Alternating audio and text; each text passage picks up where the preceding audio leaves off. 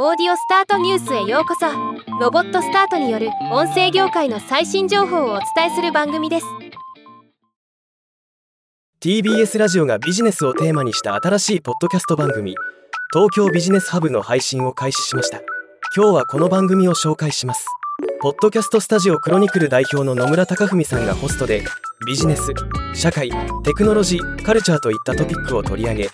ビジネスリーダーやプロフェッショナルの明日のヒントになる情報から日本や世界の未来を考えるというもの。毎週月曜日朝6時に配信で Apple Podcast、Amazon Music、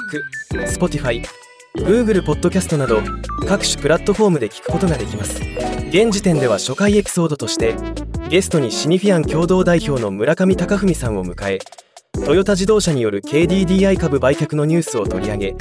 コーポレートガバナンスや日本企業の歴史について解説しています。1エピソードの長さは30分前後。経営者におすすめな番組になりそうな予感がします。ではまた。